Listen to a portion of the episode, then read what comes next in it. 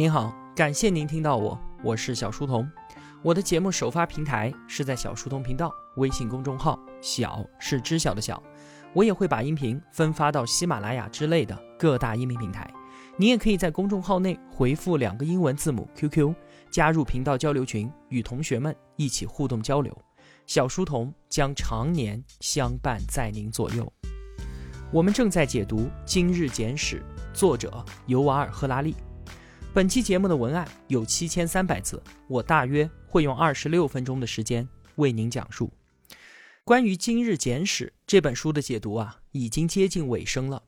算上这一期，我们还有两期节目。今天啊，我们要一起讨论的议题是整本书篇幅最大、最厚重的一个部分，也是我认为整本书当中最最深刻、最最发人深省的议题。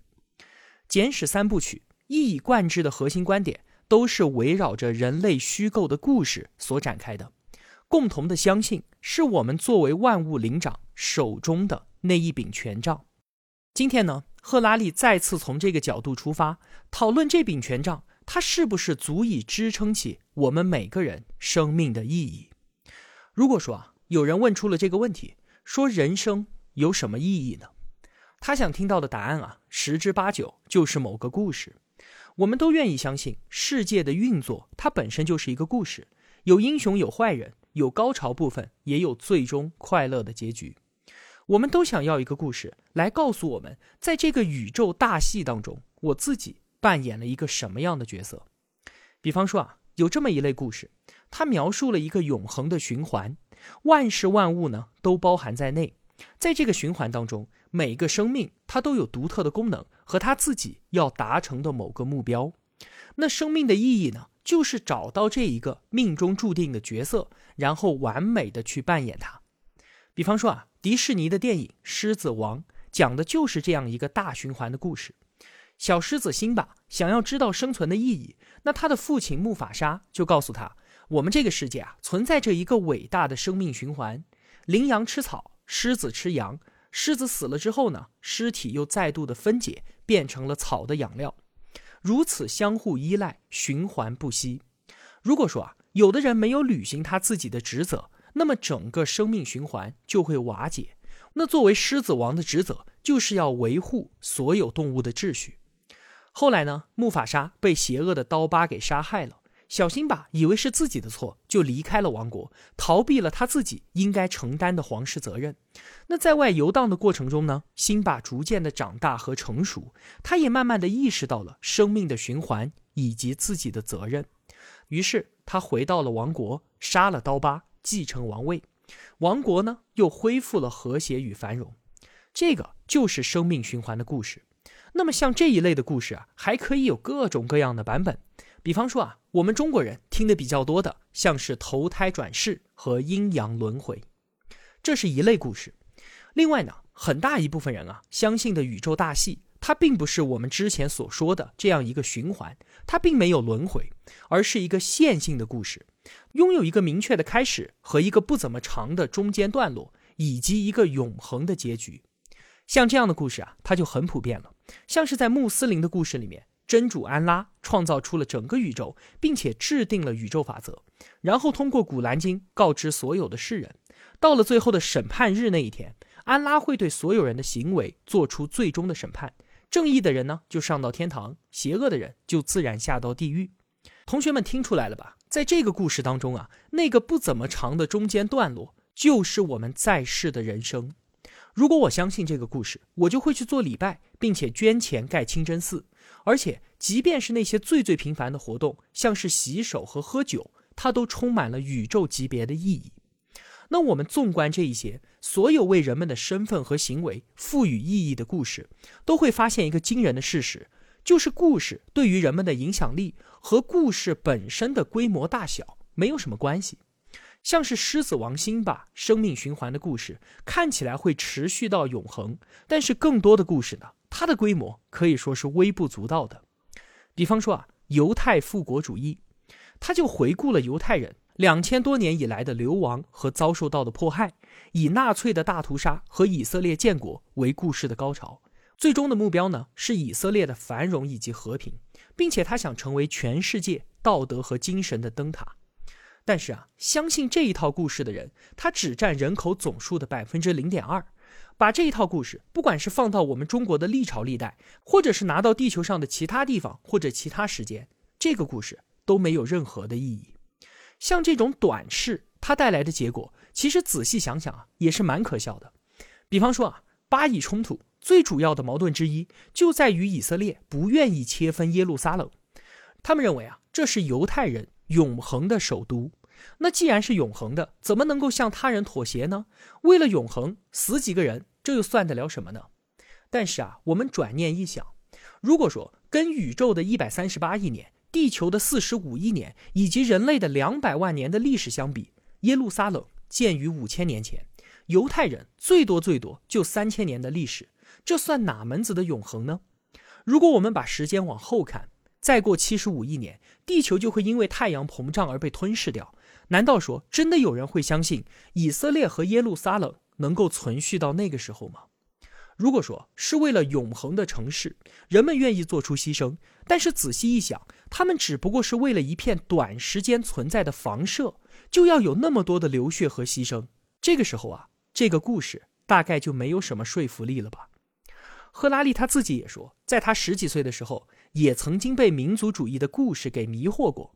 他是真心的希望自己能够参与到一个伟大的计划当中，他愿意为国家奉献自己的生命，相信这样做就会永远的活在人民的心里。这听起来非常的伟大，但是永远活在人民心里，这又是什么意思呢？在他小的时候啊，参加过阵亡将士纪念日的仪式，那是非常的庄严和重要的，所有人都穿着白色的衣服，朗诵诗歌，摆放花圈，挥舞旗帜。赫拉利就在想。等我长大了，我要去参军，我要为国奉献生命。这样一来，就会有那么多的孩子来纪念我。但是又转念一想，哎，不对啊！如果说我死了，就听不到也感觉不到了，那么这些纪念对我来说，它又有什么意义呢？而且啊，如果过了很长的时间之后，比方说过了一亿年，还会有智人的小孩穿着白色衣服为我朗诵诗歌吗？这怎么可能呢？哪里有什么永恒与永远？那个时候啊，不用说什么以色列人了，估计啊根本就不会有任何的哺乳动物存在于这个世界上了。当然，就算是相信生命循环、永恒不变的辛巴，如果说人类杀光了所有的狮子，用沥青和混凝土覆盖了整片草原，那么辛巴的一生是不是就变得毫无意义了呢？我们说到这里啊，就会发现我们所有的伟大故事，其实它都是不完整的，是有很多的漏洞的。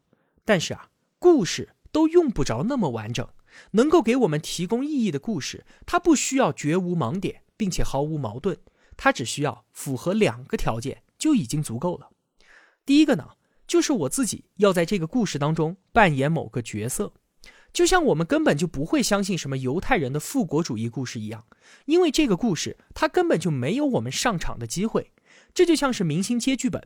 当然会喜欢那些自己能够出演重要角色的剧本了，这是第一条。第二条呢，就是这个故事啊，它不用涵盖一切，不需要在时间上面永恒，也不需要在空间上面无穷无尽，它只需要能够超出我自己的视野边界就可以了。它要让我能够找到某种身份认同，并且让我参加到一个比我自己更加重要的事情中去，为我自己的人生赋予意义就 OK 了。那不管是为了只有几千年历史的国家，还是为了某一个号称十亿岁的神，他们的信众为此杀起人来的狂热，那可都是不相上下的。而且更有趣的是啊，以我们现在对于宇宙的认知来说，任何理智的人都不应该再去完全信任什么民族主义的故事了，因为啊。不管是以色列、德国，还是俄罗斯的民族主义故事，它都不会谈及完整的时间和完整的空间，它不会谈及什么宇宙大爆炸、量子物理和生命的进化。那就说明啊，这些故事它顶多只是整个真相的其中一小个部分而已。但是呢，人们就是没有办法，或者说不愿意去看穿它。以我们目前的科学来判断，全世界有史以来的所有文化、所有宗教故事。没有一个是真实的，那么想要用故事来回答人生真正的意义，绝对也是一件错误的事情。因为宇宙本身它就不是以故事的方式在运作的。那么为什么大家还要相信这些故事呢？因为啊，我们所有人的身份认同以及整个人类社会完完全全都建立在故事之上。如果说有人提出对于故事的质疑，那所有人都会胆战心惊的。因为故事如果真的被驳倒了，那就代表着我们所知的整个世界就没有意义了。那国家法律、社会规范和经济体制就有可能全面崩溃。比方说啊，基督教的故事。这个故事的基础其实非常非常的薄弱。你有什么证据能够说上帝的儿子是在两千年前的时候以人类的形式诞生的呢？又有什么证据能够说明这件事情是发生在巴勒斯坦北部一个叫做加利利的地方？但是啊，就在这个薄弱的基础上，却建立起了全球许多重要的机构与体制，而这些以此所形成的强大力量，反而让这个故事颠扑不破。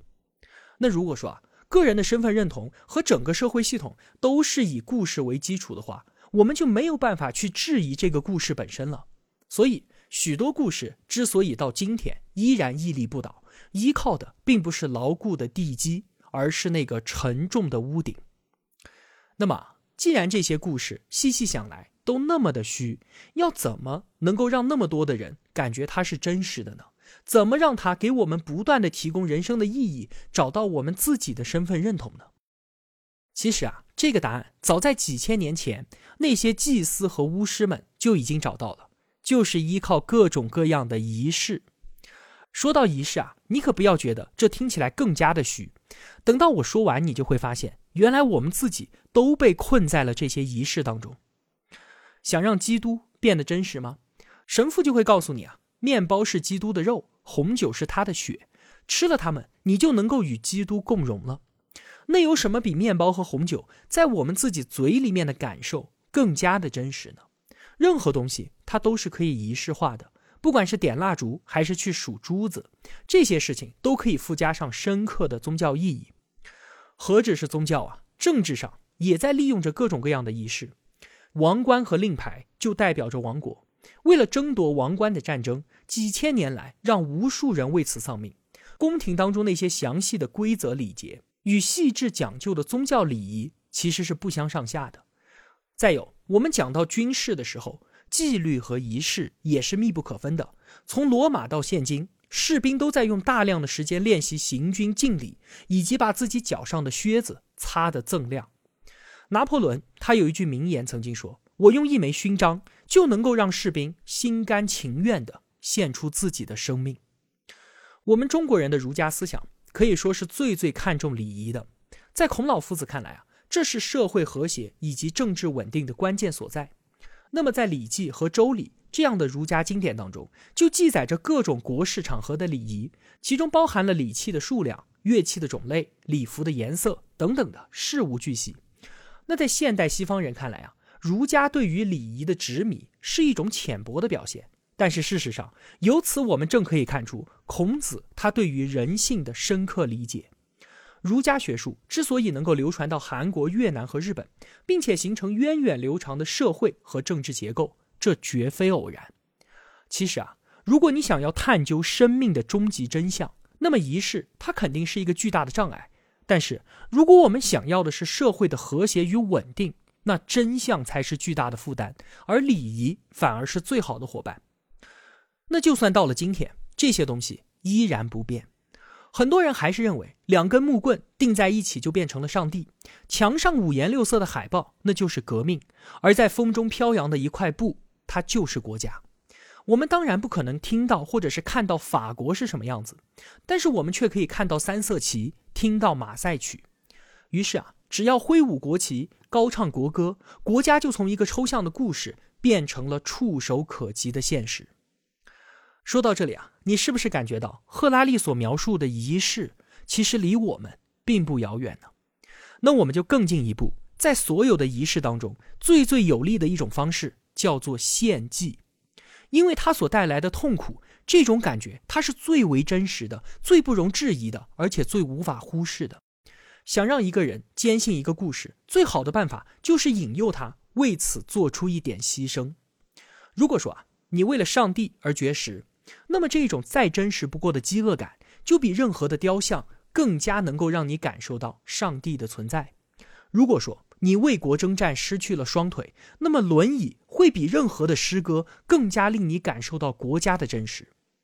这其中明显是存在着逻辑谬误的，因为就算我们为了信仰而受苦，也并不能够证明上帝或者国家的真实存在啊。但是谁又会愿意承认自己付出的代价是因为自己轻信谣言呢？没有人会愿意承认自己是傻瓜的。所以，当人们为一个信念牺牲的越多的时候，那这个信念就会越加的强烈。这个就是献祭它神奇的魔力。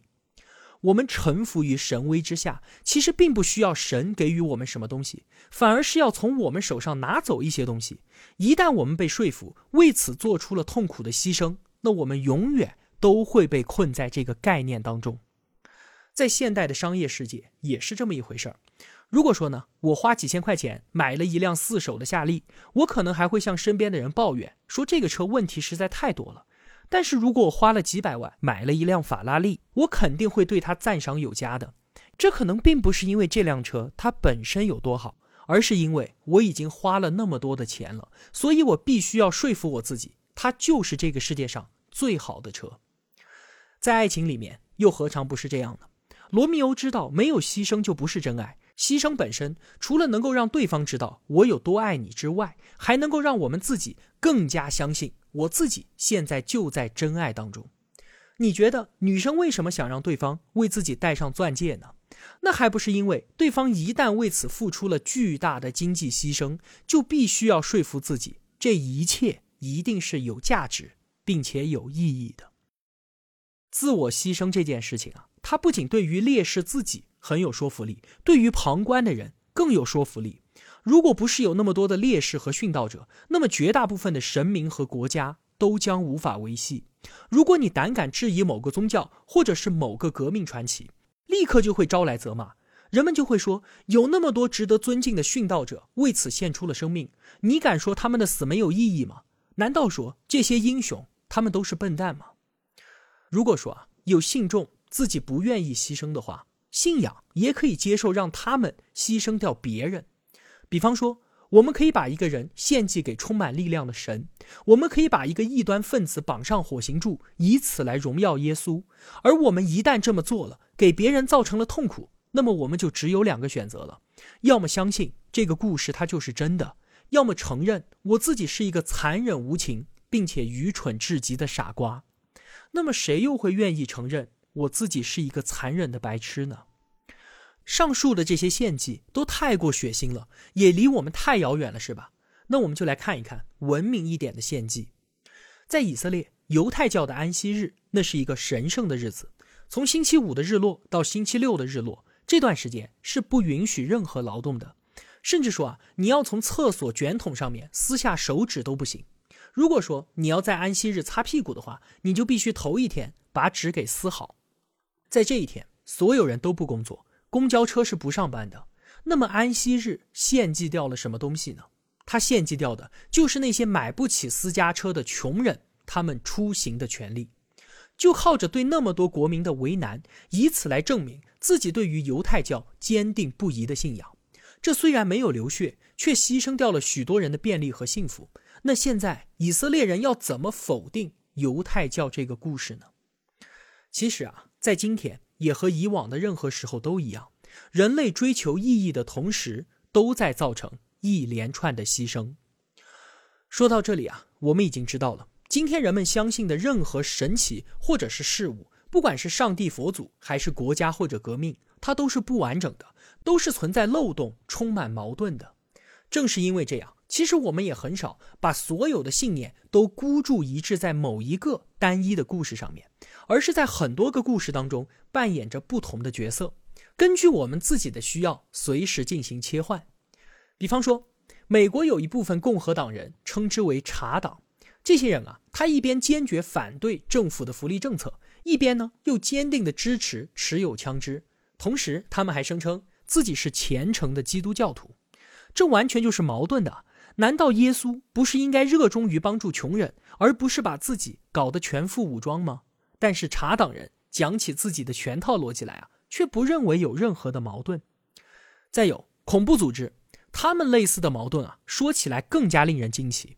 在二零一五年十一月份的时候，ISIS 在巴黎发动了多起恐怖袭击事件，造成了一百三十多人死亡。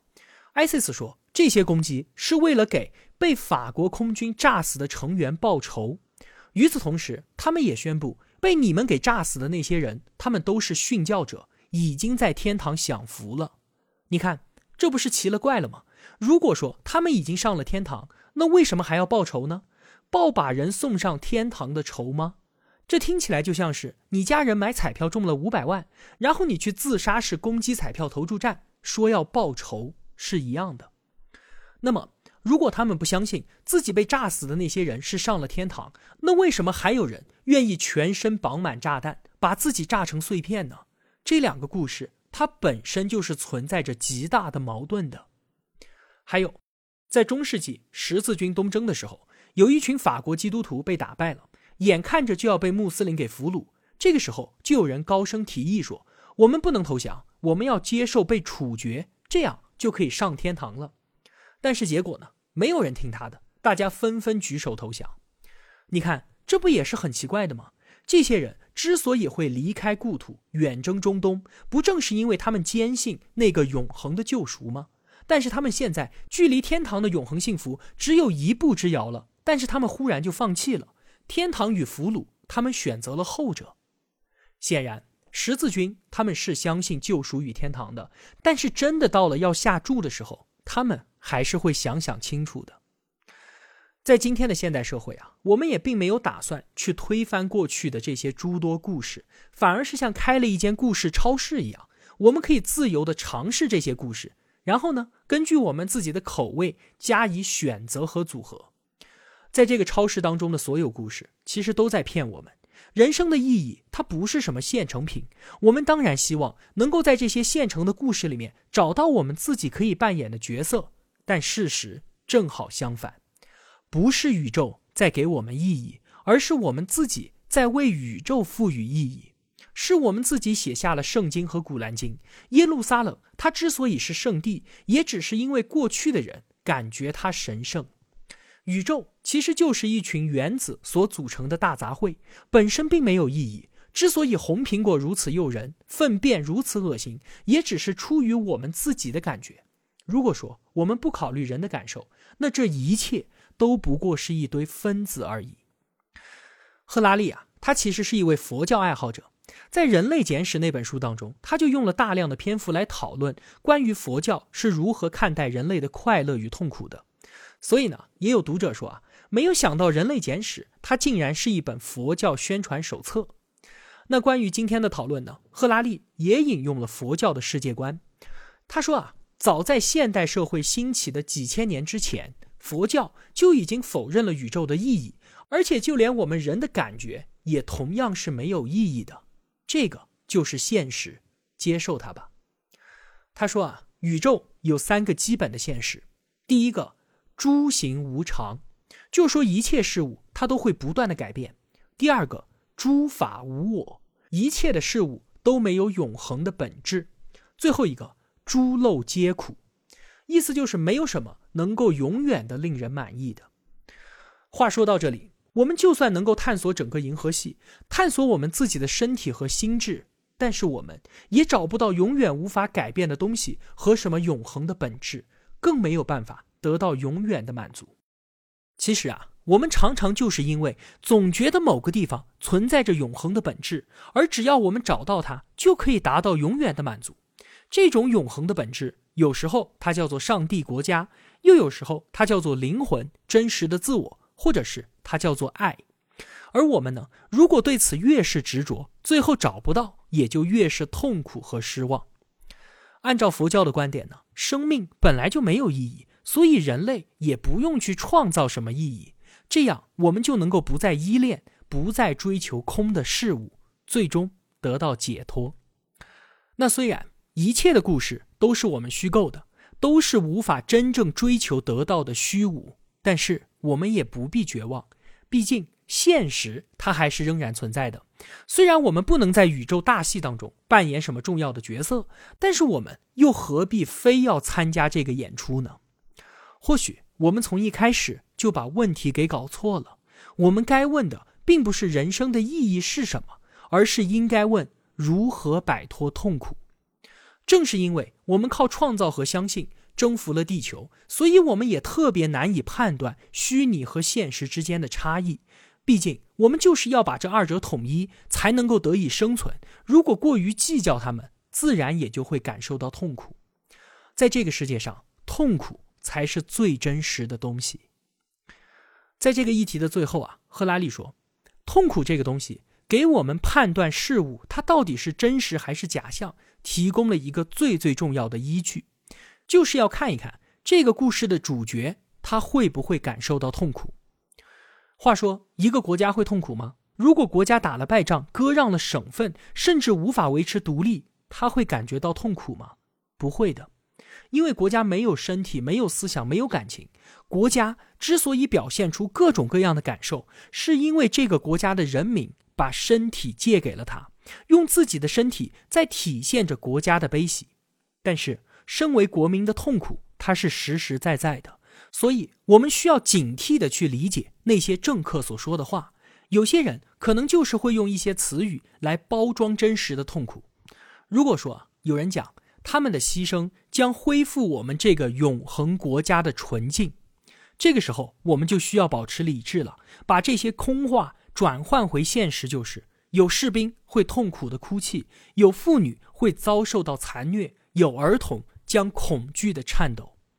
如果我们想要知道宇宙的真相，想要知道人生的意义和我们自己的身份，最好的出发点就是开始观察并且探索痛苦的本质，而这背后的答案一定不会只有一个故事。好了，今天的节目就是这样了。如果我有帮助到您，也希望您愿意帮助我。一个人能够走多远，关键在于与谁同行。